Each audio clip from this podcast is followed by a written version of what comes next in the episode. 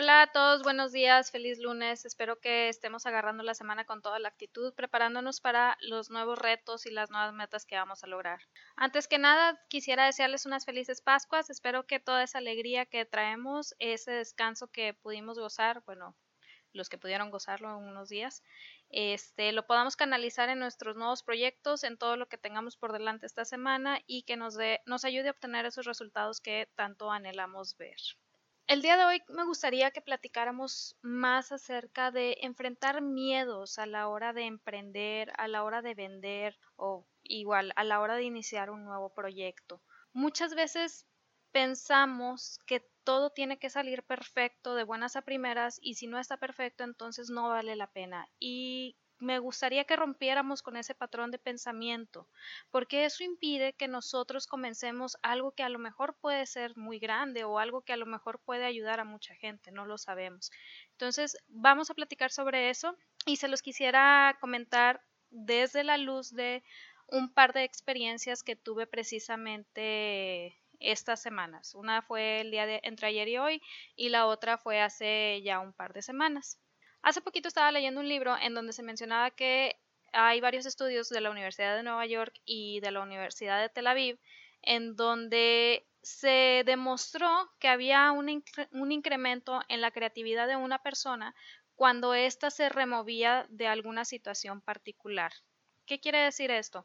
Cuando la persona lograba pensar eh, en la situación que estaba viviendo, quitándose ella como centro de esa situación, o sea, como si lo viera desde otra perspectiva o desde la perspectiva de otra persona, se incrementaba la creatividad y por ende podría solucionar eh, con mayor facilidad lo que tenía que solucionar, vaya. La verdad es que no le di mucha importancia a eso, pero hace un par de semanas, como les mencionaba, estaba yo en una situación en donde tenía que preparar un lanzamiento de un producto, de un infoproducto, perdón, era gratis el lanzamiento, la verdad, no, no, no era por cobrar ni nada. Sin embargo, y aquí es un paréntesis muy grande, es incluso cuando tú estás ofreciendo un producto gratuito, tienes que prepararlo o venderlo de cierta manera, porque si no la gente no lo va a querer por muy gratis que sea. En otra ocasión voy a platicar acerca de productos gratuitos, ventajas, desventajas y demás. Pero bueno, aquí yo estaba preparando este, este lanzamiento y me acuerdo muy especialmente que ese día estaba yo toda nerviosa y le preguntaba a mi esposo, y aquí cómo le hago, y aquí qué te parece, y bla, bla. Y eran 20 mil preguntas de las cuales yo ya tenía las respuestas. Ya me había hecho esas preguntas, ya había estado estudiando al respecto, ya había estado investigando y demás. No quiere decir que yo lo supiera todo, sino que sobre ese tema en particular, sobre ese infoproducto, sobre el, el paso a paso del lanzamiento, yo ya me había ido preparando. Sin embargo, estaba tan nerviosa y tan aprensiva que de cierta manera estaba buscando a la hora de hacer la pregunta y escuchar la respuesta una razón para no continuar. Y eso muchas veces nos sucede como emprendedores. Queremos, no sé, crear mil cosas y está bien, pero cuando nos, nos entra el miedo de eso que estamos creando o de eso que estamos eh, eh, pensando o innovando, de repente nos detenemos y empezamos a preguntarle a, medio mundo si lo que estamos eh, haciendo está bien. Y no porque no lo sepamos, sino porque estamos buscando en la respuesta alguna razón para detenernos, para no continuar, para no sacar ese producto, para no vender lo que tengo que vender, para no acercarme con tal persona, etcétera, etcétera, etcétera. O sea, o sea es solamente una búsqueda de, de, de excusas. Y justo cuando estaba sucediendo todo eso, me pregunta, me dice mi esposo, oye, te voy a preguntar algo. Dice, si alguien se acercara contigo y te hiciera estas preguntas que tú me estás haciendo, ¿qué le contestarías? Entonces, en ese momento yo me salí completamente de mi persona, por decirlo de alguna manera, no estoy eh, infiriendo nada, sino que puse a otra persona en mis zapatos y yo me puse en, los en otros zapatos como para tratar de alejarme de la situación, para tratar de alejarme de todo lo que yo estaba sintiendo en esos momentos que me estaba deteniendo. Y me di cuenta que si fuera otra persona y se acerca conmigo y me hace todas esas preguntas, yo le diría, ¿sabes qué? Estás haciendo estas preguntas para no avanzar es mejor tener un eh, comienzo imperfecto que esperar la perfección y nunca comenzar. Esa perspectiva que me dio mi esposo me ayudó como a, pues, ahora sí que a mirarlo de diferente lente, por decirlo de alguna manera, y darme cuenta de lo que yo estaba haciendo, que aún a pesar de ese miedo que yo estaba sintiendo, tenía que hacerlo, tenía que preparar el lanzamiento tal y como debía, tenía que mandar esos correos, tenía que hacer esa campaña de videos y créanme que fue súper difícil al principio, de verdad. Muchas veces vemos videos, gente que hace en vivos, gente que, que publica podcast, gente que, que hace mil cosas y decimos, ay, qué seguro se ven y qué así, esa.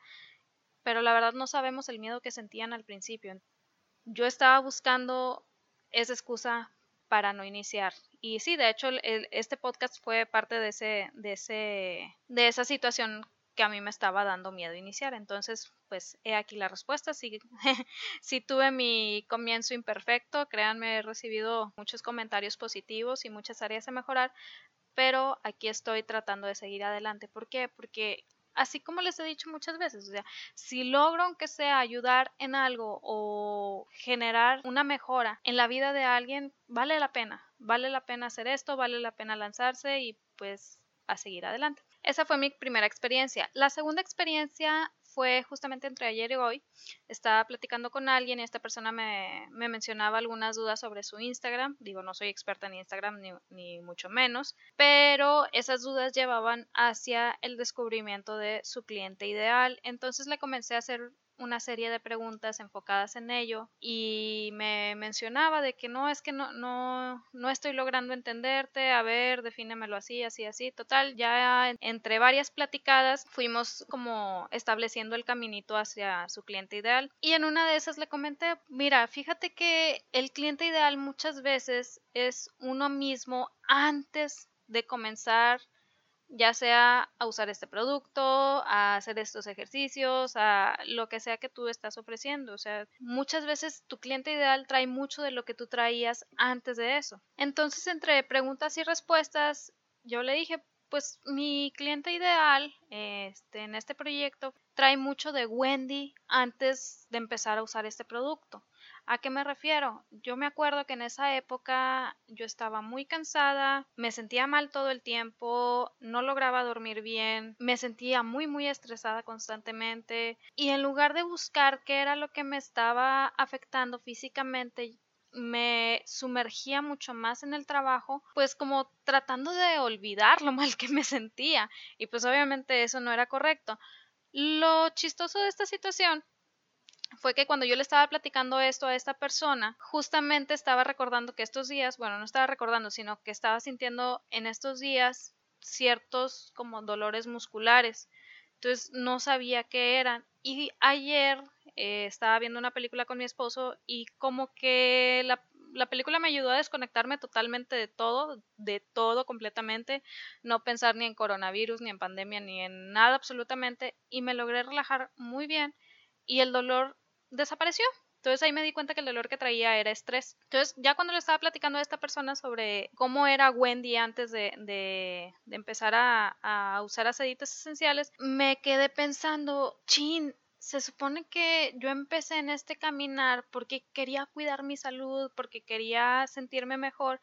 Sin embargo, ahorita en estos días he estado viviendo un estrés que en lugar de tratar de ver qué es lo que está pasando, estoy tratando de sumergirme más en el trabajo para ver si con eso se me quita. Estoy cayendo nuevamente en la Wendy de antes y no es lo que quiero.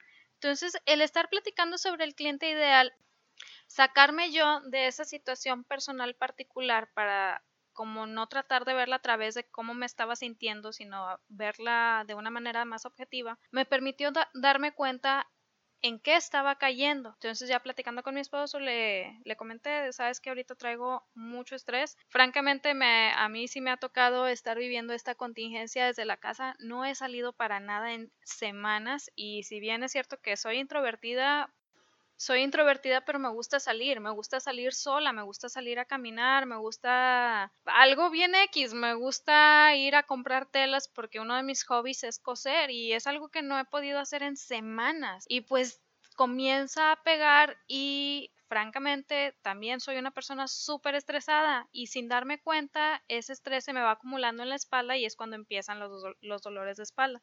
Lo chistoso es que justamente mientras me estaba dando cuenta de todo esto, encontré la publicación de una psicóloga a la que estoy siguiendo y la verdad me ha gustado mucho lo que ha puesto. Si quieres seguirla, se llama Fernaranjo, así está en su Instagram y trae muy buenos tips. Y uno de ellos era un ejercicio de respiración que le dije a mi esposo, lo voy a hacer, lo voy a hacer no sé cuántas veces al día, pero de alguna manera necesito volver a relajarme. Entonces, ¿qué hice? Comencé a hacer unos ejercicios, me ponía mis aceites en la espalda para ayudar en la, parte física de la relajación, me ponía a hacer las respiraciones, no hombre, cambiazo total. Ahí es cuando empieza mi cuerpo otra vez como a irse soltando poco a poco. Sin embargo, quiero hacer hincapié. Lo que me ayudó a ir encontrando estas cositas fue el poder removerme a mí de esa situación. Repito, removerse no implica que no te suceda, implica que te quitas como si trataras de quitar esos sentimientos que te están impidiendo avanzar. Lo ves como si fuera una película, vaya. Mm, yo sé que muchos de nosotros vemos películas y estamos opinando mil cosas de que es que debió haber hecho esto el protagonista, es que debió haber hecho esto otro, pero no lo aplicamos en nuestras vidas. Entonces, si lo pudiéramos aplicar en nuestras vidas, yo creo que nos ayudaría a encontrar mejores soluciones a situaciones, a proyectos o simplemente nos permitiría avanzar más rápido en alguna cuestión o en algún emprendimiento que traigamos.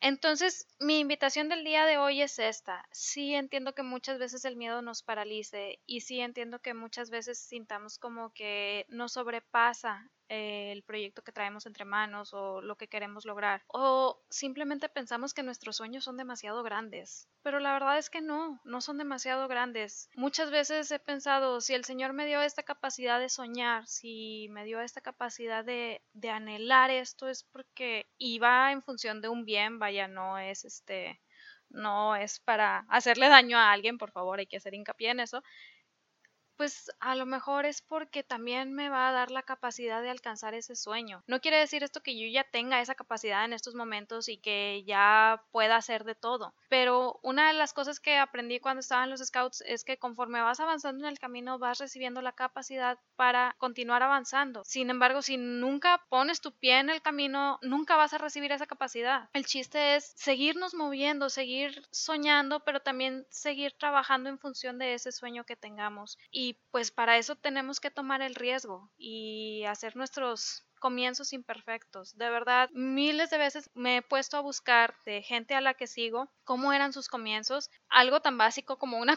cuenta de Instagram y veo las fotos y digo, no manches, qué filtros tan feos. Y no porque, porque la persona tenga filtros feos, sino que en esa época los filtros pues no estaban tan chidos, no era, no era, no era lo que es hoy.